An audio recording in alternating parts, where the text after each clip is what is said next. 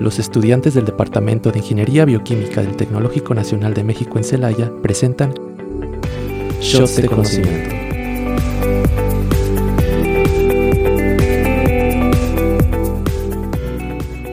Bienvenidos, muy buenas tardes, tengan todos ustedes a un episodio más de Shots de Conocimiento. Mi nombre es Héctor y es un gusto estar al día de hoy con ustedes. Hola, ¿qué tal? Espero que se encuentren muy bien de este lado. Mi nombre es Aira Gómez y espero que se encuentren súper bien y disfruten el episodio de hoy. Y por último, pero no menos importante, soy Chino, Emanuel Carnal Ramírez. Y pues el episodio de hoy vamos a retomar un poco acerca de lo que platicábamos en el episodio anterior, que por si no lo han escuchado, les recomendamos eh, escucharlo, vaya. Como siempre en Spotify, Radio Tecnológico de Celaya. Pero bueno, esta sería la parte 2 de, nuestro tema de las eh, redes sociales. Más que nada volvemos a decidir hablar de este tema, pues porque es un tema que nos interesa bastante y pues del cual queremos hablar, del cual queremos expresar nuestras opiniones. Y pues, ¿qué tal eh, les parece si hoy hablamos un poquito de cómo las mismas redes sociales, las aplicaciones y todo eso van creando algoritmos e incluso muchas veces podemos considerar que estas redes sociales nos conocen mejor que nosotros mismos. ¿Qué opinan ustedes de eso, muchachos? Bueno, más que nada hay que definir lo que es un algoritmo, ¿no creen? Mm. Primero que nada podríamos decir que un algoritmo es este aquella recopilación de una gran cantidad de datos sobre cada usuario que pues esté usando más que nada la red social esto incluye pues lo que viene siendo información sobre a quién sigues, a quién le llegas a dar pues me gusta, qué tipo de contenido consumes y con quién llegas pues a interactuar más que nada. Y bueno, en este caso pues los algoritmos han sido digamos que fundamentales más que nada incluso para el propio consumo de, del usuario que llega a tener puede ser que en un punto esté, esté buscando, no sé, algún producto de belleza o alguna, alguna prenda de vestir y de la nada se le aparezca ahí lo que estaba buscando y diga, ah, caray, ¿qué onda? Aquí tengo lo, que, lo que yo estaba buscando hace rato, pero pues nomás no se me, no se me aparecía en otra página. Qué curioso. Sí, como lo dice Héctor, este, pues toda la información que nosotros o sea, toda la interacción que haya dentro de las redes sociales, el hecho de que, como dijiste, que le demos me gusta, que hay tal cosita hace cuatro años eh, comenté o algo así, te vuelven a aparecer. Entonces crea como todo ese, como esa estructura de lo que a ti te gusta, del contenido que te gusta ver, de las personas a las que sigues y incluso te van recomendando como a los amigos, ¿no? A amigos de amigos que tú dices, ay, como que yo lo vi en tal lugar, o yo, o se me hace familiar, ¿no? Y después te das cuenta de que tienes a una, como diré, como una conexión con ese amigo, de que, eh, ah, no, pues es el primo de, del amigo, del sobrino, de tal persona, ¿no? O sea, si te, realmente se va y tú dices, el mundo es muy pequeño, pero realmente es el algoritmo el que recopila todas estas informaciones, ¿no? Sí, o también no, les, no sé si les ha pasado de que, por ejemplo, van a una fiesta, van a un convivio, van a lo que sea, y las mismas aplicaciones, Facebook, Instagram, los que, las redes sociales más que nada, están ahí y les empiezan a aparecer los perfiles de las personas que están alrededor de usted. Obviamente siempre y cuando como que tengan una con que tengan un amigo o dos en común, ya les van a empezar a aparecer las personas que están alrededor de ustedes. Y pues es todo esto es como que es un poquito también de lo que hablábamos el tema anterior acerca de cómo las personas eh, más bien cómo las aplicaciones les dicen que van a utilizar su información para pues para sus propios fines y, la gente después se sorprende de, ay, ah, caray, me está escuchando la aplicación, me está escuchando, está O, a veces ni siquiera ya con, con decirlo así como que piensas, ay, se me antojó, mm, por ejemplo en Uber así, se me antojó este pedir a... pedir una hamburguesa para cenar, ¿no? Y de la nada te metes a Facebook y te empiezan a llegar un montón de, de anuncios, de, los de comida, de los cupones, de lo que sea, ¿no? Y tú dices, ah, caray, ya ni siquiera con decirlo, ahora con pensarlo.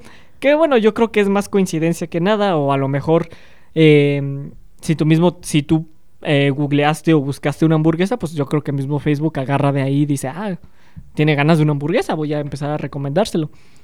Pero es lo que veníamos platicando el, el, el episodio anterior de cómo la privacidad básicamente en las redes sociales también se ha, pues básicamente se ha perdido.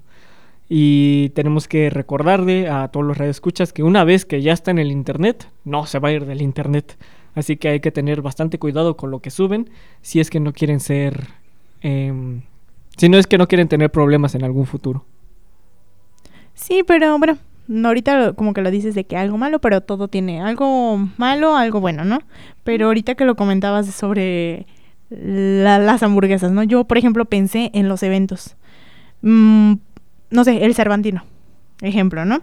De que hacen viajes en tal lugar, que bla, bla, bla. Entonces, me imagino que el, algoritmo nos manda la zonificación, ¿no? De que, no sé, cerca, por ejemplo, nosotros aquí en Celaya, eh, Villagrán, está sacando un viaje al Cervantino tal fin de semana, bla, bla, bla, y tú ni siquiera sigues esa página, ni siquiera conoces a esas personas o así, y después te das cuenta de que sí son muy, muy cercanos a ti.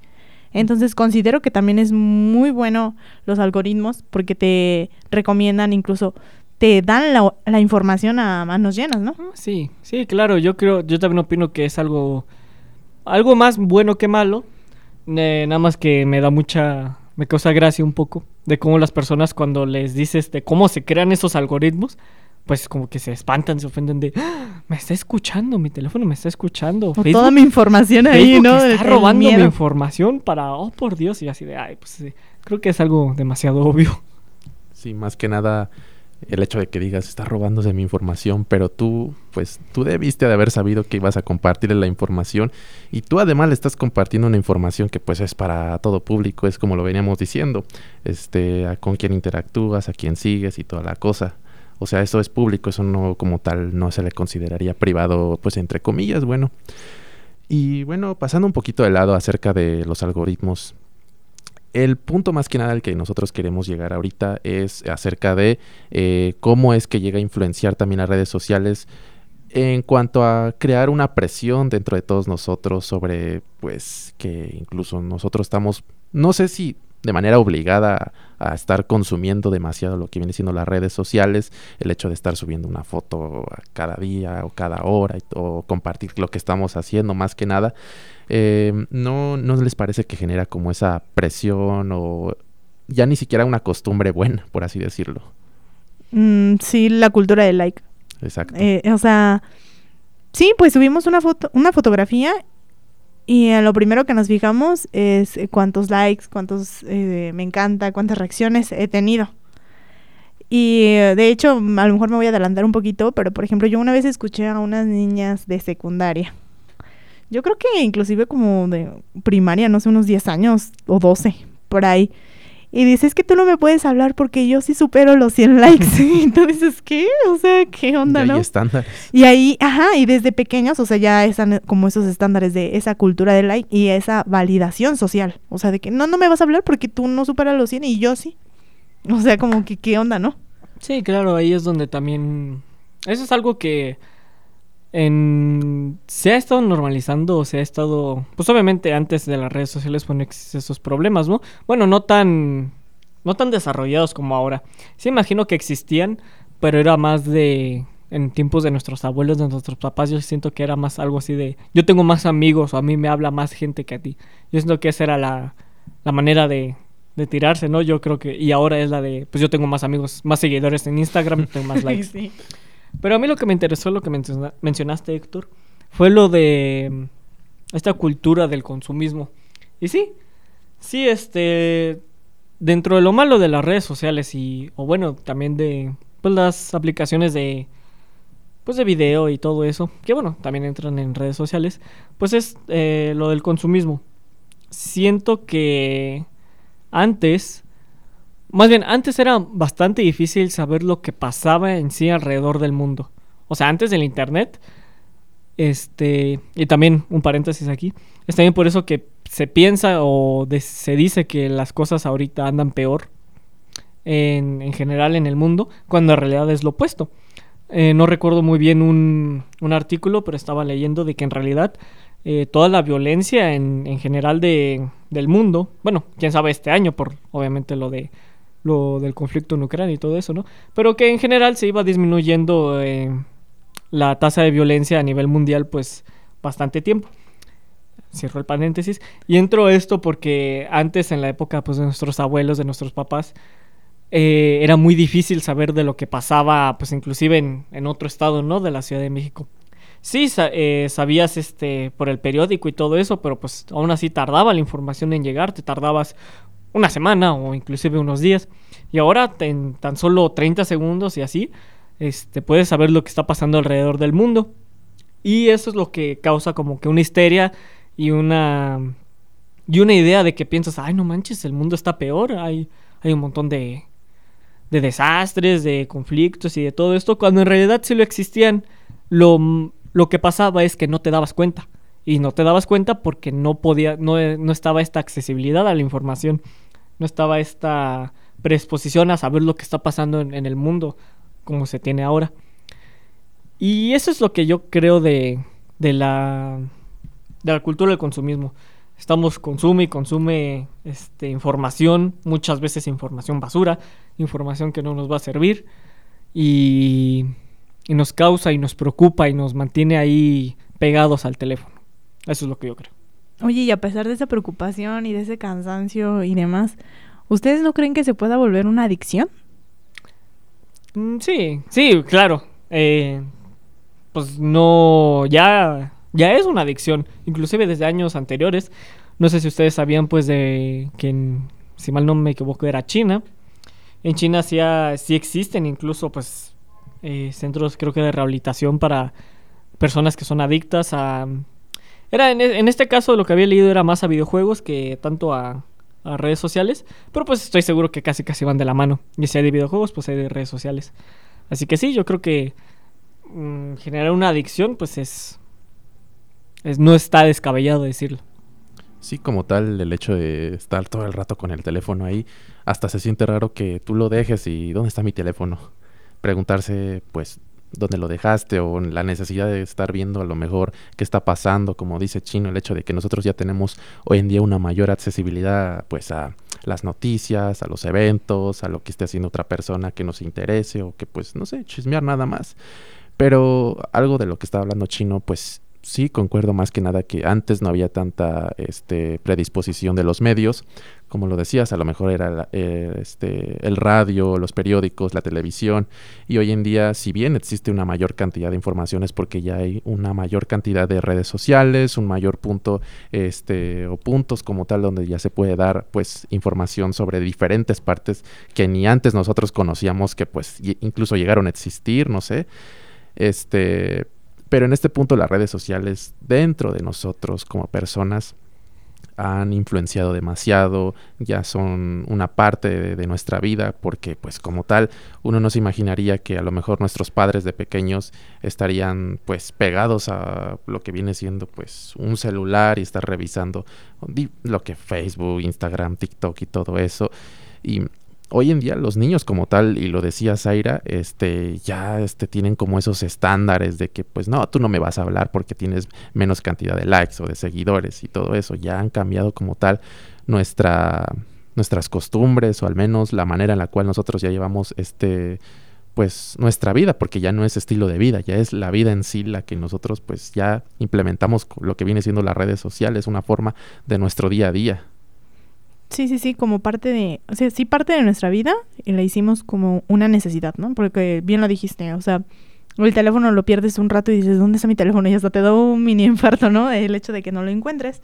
Y, por ejemplo, esa parte de las adicciones, recuerdo mucho a una maestra en, en la preparatoria que nos llegó a hablar sobre cuando ella inició en las redes sociales, que me parece que ella inició como con Facebook y ella le encantaba, o sea, le encantaba de que todo el día se la pasaba.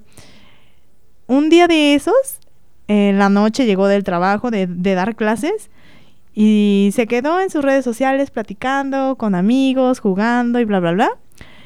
Y se dio cuenta de que eran las 6 de la mañana. O sea, tú dices, pues de las 10 hasta las 6, o sea, ¿qué, qué onda, no? ¿Cómo es que no, no, no tuvo la, la percepción del tiempo? Y ella nos comentó que a partir de ese momento dijo, son buenas, pero úsenlas moderadamente. A partir de ese momento se... Se dio cuenta. Se dio cuenta, ajá, y se administró su horario de redes sociales a una hora. Dijo, lo puedo usar una hora corrido o 15 minutos en la mañana, 15 a mediodía y otros 15 y luego otro, otros 20 en la noche, por ejemplo. Entonces creo que yo me quedé como grabada con esa parte de que pues sí, a lo mejor son parte de tu vida y a lo mejor te ayudan a distraerte, como lo, como lo dijiste Héctor, pero pues también el saber administrar todas tus actividades y demás y que no pierdas la noción del tiempo en las redes sociales. Yo tengo de hecho una pregunta de todo este tema. Una pregunta para ustedes chicos y también obviamente a los radio escucha que, que nos están escuchando. Les quería preguntar, ¿cuándo creen ustedes o cuándo consideran ustedes que ya es una adicción a, a cuando es algo de la vida rutinaria? Obviamente podemos decir los ejemplos eh, obvios de que pues descuidas tus descuidas tus responsabilidades, descuidas todas tus tareas y todos tus pendientes por estar en las redes sociales. Creo que eso es un, un ejemplo claro de que eso es una adicción. Pero ustedes consideran también más, más bien de que los niños ahora, que, que pues están ahí en la tablet, niños pequeños, niños así, que antes, o sea, tú los veías jugar en la calle, ¿eso es una adicción o es simplemente de que los tiempos están cambiando? Yo siento mm. que los tiempos cambiaron como También, ajá. Primero porque, pues en sí, más que nada cuando nosotros a lo mejor éramos un poco más pequeños, no existía la tecnología que hoy en día tenemos. O sea, el avance que ha tenido como tal en los teléfonos celulares o en las computadoras no es al que teníamos antes. Antes era como que, pues sí, tiene para poder llamar o jueguitos así muy simples como tal o apenas está iniciando como tal lo de las redes sociales en los propios dispositivos como tal.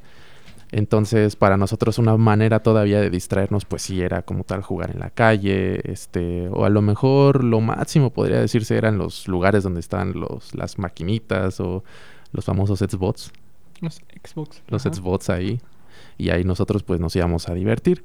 Pero como te digo, hoy en día ya ha avanzado un poco más y ya en nuestro teléfono ya podemos tener todas las redes sociales y hasta más cosas con las cuales nosotros pues nos podemos distraer y decimos pues ya para qué salir si ya tengo mi entretenimiento aquí conmigo mismo y pues aquí en mi cuarto como tal. No, y de hecho sí concuerdo con que los tiempos han cambiado y yo lo aluyo un poquito también a la parte de la inseguridad que también tenemos y la parte en la que eh, los padres se ocupan más o que tal vez los niños no, no convivan mucho con los abuelos. Porque, por ejemplo, a mí podría muy fácil que mis papás me dejaran con mis abuelos y ellos iban a trabajar y yo jugaba. No tenían tanto problema por estar en un dispositivo. Pero pues también la inseguridad. No creo que los papás de hoy en día digan, sí, puedes salir a jugar a la calle cuando no sabes qué persona puede pasar. O se pueden crear muchas ideas que puede que pase, puede que no, esperemos que no, claro, ¿no? Pero la inseguridad es algo que ha influido mucho y pues nos orilla a que los niños pues simplemente si, ay, ¿quieres jugar? Pues ten un, un Xbox, un PlayStation, ten el teléfono, ten la tablet y es muchísimo más fácil de que, ok, aquí está en casa, no, no está pues haciendo tanto ruido, le echas un ojo y listo, no hay tanto problema, los tiempos han cambiado. Sí, sí, yo también opino lo mismo y pues yo siento que estás cambiando una cosa por otra, porque a pesar de que pues los niños están interactuando inclusive de forma social con otros niños a través de los teléfonos, pues no es lo mismo. O sea, no es lo mismo la interacción social de hablar a través de una pantalla que obviamente salir a ver a la otra persona. Pero pues siento que igual yo también siento que los tiempos han cambiado, que no tanto es una adicción.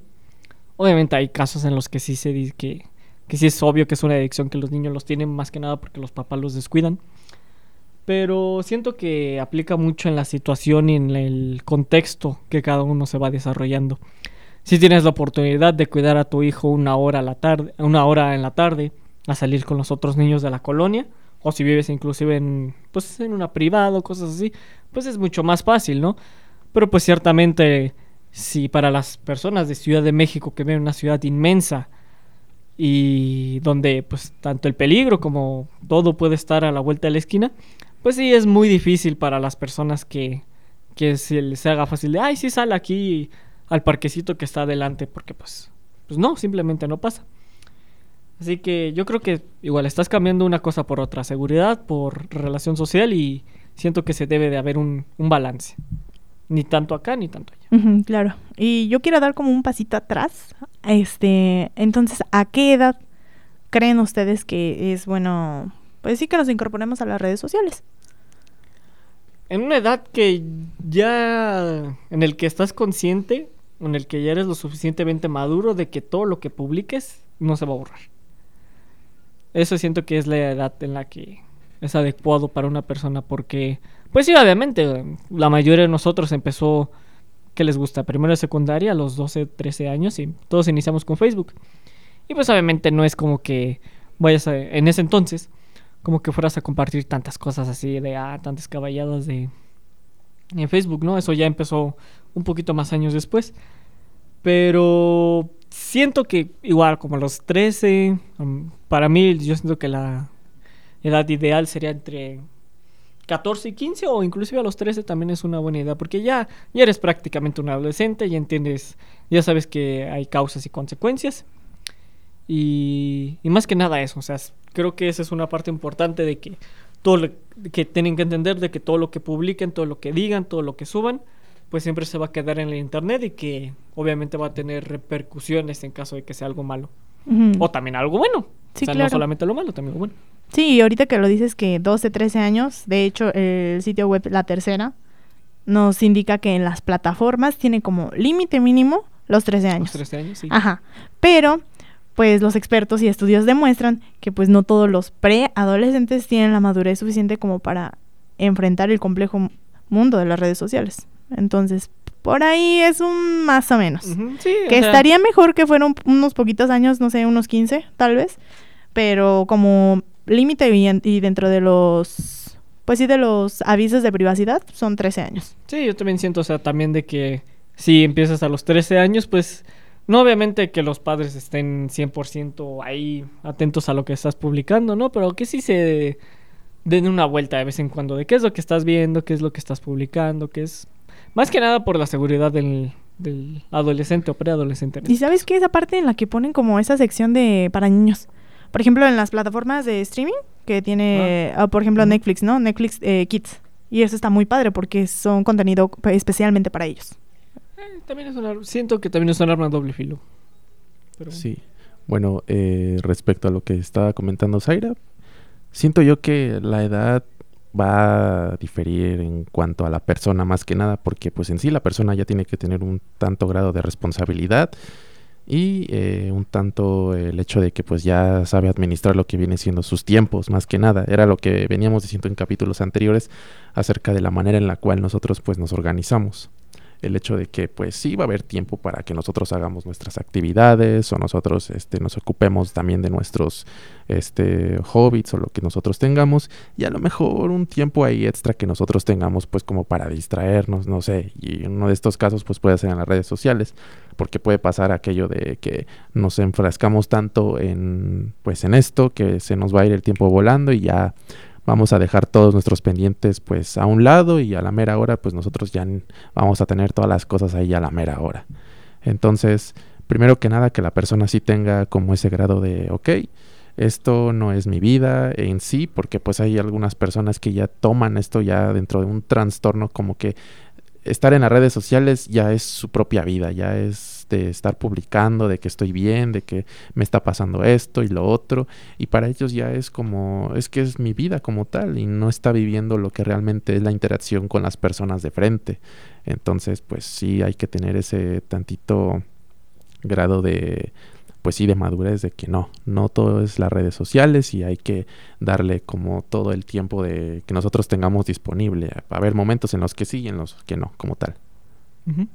Y más que nada también porque a esa edad, a los 13, 14 años, eh, siento que, más bien si se dice que los niños en, en edades tempranas son unas esponjitas que absorben todo y imitan todo, siento que en la preadolescencia, inclusive en la adolescencia, es, si no el, el periodo en el que más le tienes que poner atención, si eres padre, obviamente, a tu hijo, porque es, es en la edad en la que uno se empieza a empezar a... en la que uno empieza a, descubrirse, a, a pensar cuál es su identidad, cuál es su, su personalidad, su... Sí, pues casi casi su lugar en el mundo. Suena un poquito así como que muy descabellado, pero pues más o menos por ese estilo. Y obviamente si ven en el si ven en las redes sociales, en el internet eh, situaciones o, o modelos de personas o cómo se tiene que comportar ciertas personas, este, pues obviamente lo van a observar y van a pensar que eso es lo correcto. pongo fácil, eh, fácil el ejemplo. Es más común en, la comunidad eh, inglesa, en la comunidad anglosajona, pero existe este modelo en ustedes creo que ya mis compañeros conocen ya la película que se llama American Psycho, donde sale el, protagonista Patrick Bateman, que pues para no ser largas y para las personas que no lo conocen, pues este protagonista es eh, pues es una persona que tiene problemas, o sea, es un sociópata, es muy ególatra y tiende y se cree perfecto, se cree el, este hombre perfecto y que nadie lo puede superar. Obviamente tiene una, tiene una arrogancia, tiene una... Eh, pues sí, un, mal modo de ser, no es una buena persona. Sin embargo, en, como les mencionaba en la comunidad anglosajona, se ha empezado a determinar que, o se ha empezado a idolatrar a este tipo de, de personalidades. Se han hecho los famosos edits en esta red social que se llama TikTok se han eh, hecho muchos videos, se han hecho muchos memes de que pues todos los hombres deberíamos de tirar a esta personalidad. Cuando inclusive la misma película que donde sacaron esos eh, a este personaje te dice que no, que no debería ser así, que no debería ser una persona y que pues ser una persona así está completamente mal. Y eso es a lo que me refiero, que si adolescentes ven a esta temprana edad que o les dicen que ser así está correcto o que se tiene que ser así, pues van a empezar a forjar su identidad, su personalidad, su persona a través, eh, alrededor de esto. Y pues mm, no creo que vaya a ser este benéfico para su futuro. Así que este es otro ejemplo de cómo inclusive las redes sociales y, y nos van moldeando inclusive a nosotros.